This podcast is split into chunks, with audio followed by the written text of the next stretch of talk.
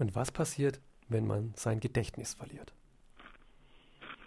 Es gibt ganz verschiedene Gedächtnissysteme. Also das Gedächtnis verliert man nicht. Wir haben also mindestens vier verschiedene Gedächtnissysteme. Das autobiografische Gedächtnis, das Faktengedächtnis, ein prozedurales Gedächtnis, damit sind vor allen Dingen motorische Abläufe gemeint, und wir haben ein Wahrnehmungsgedächtnis. Jedes dieser Gedächtnissysteme können wir verlieren.